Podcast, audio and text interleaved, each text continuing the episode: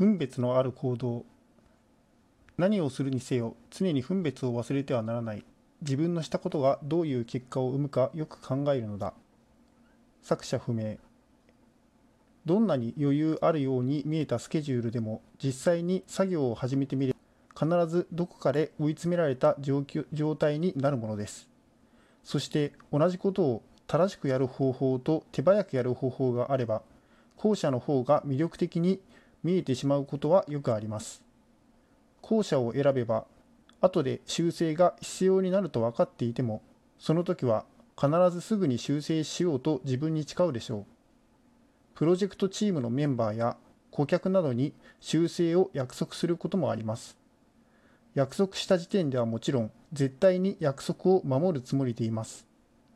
次のイテレーションなどが修正のチャンスなのですが実際にイテレーションが始まるとまた新たな問題が起きてそちらに注力してしまい結果修正が不可能になってしまうことも多いのです。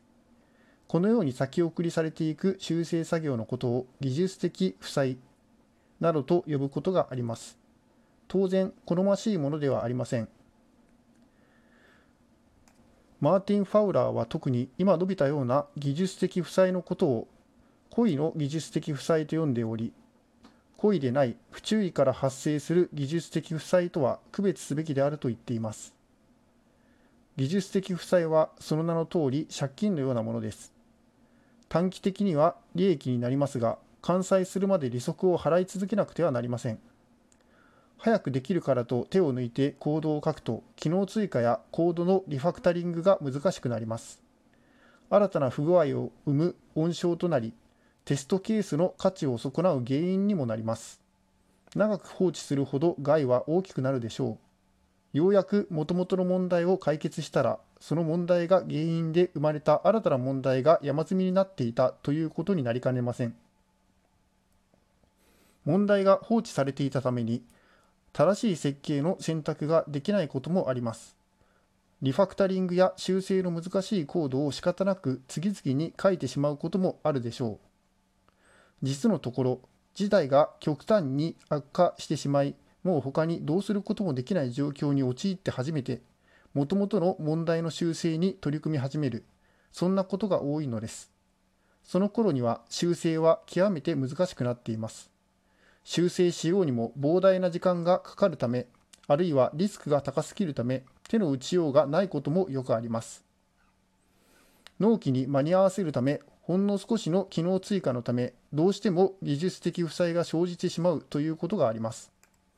そうならないように努力はしなくてはいけないのですが、どうしてもそうせざるを得ないことがあります。その場合は、あえて技術的負債を抱える道を取る以外ないでしょう。しかし、心ここからが何より大事です。技術的負債の存在は常に忘れないようにし、できるだけ早く返済すべきです。さもなければ事態は急速に悪化していきます。やむなく妥協をする判断を下したときは、すぐにタスクカードに書く、問題管理システムへ登録をする、などの対処をし、技術的負債の存在が忘れられないようにしておくべきです。次のイテレーションでの返済をスケジュールに組み込むことができれば、コストは最小限に抑えられます。負債を放置すれば利息が発生します。この利息を常にトラッキングし、コストを明確にする必要があります。そうすれば技術的負債が事業価値にどれほど大きな影響を及ぼすかが意識され、返済のための作業の優先順位が自然に上がることになるはずです。利息の計算、トラッキングをどうするかはプロジェクトごとに違うでしょうが、トラッキングをしなくてはならないということだけはどのプロジェクトでも同じです。技術的負債はできるだけ早く返済する、分別のある人ならばそうするはずです。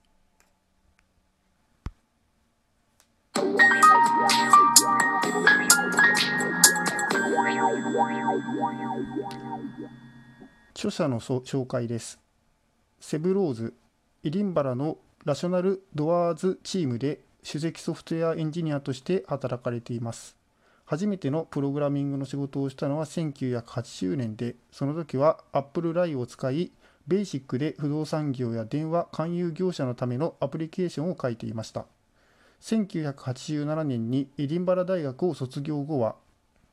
クルーズィーブプロジェクトで働き、その後フリーのコントラクターになりました。現在は主にアジャイルプラクティスやレガシーコードの改善などに関心を持っています。このエッセイはクリエイティブコモンズ3.0によって公開をされています。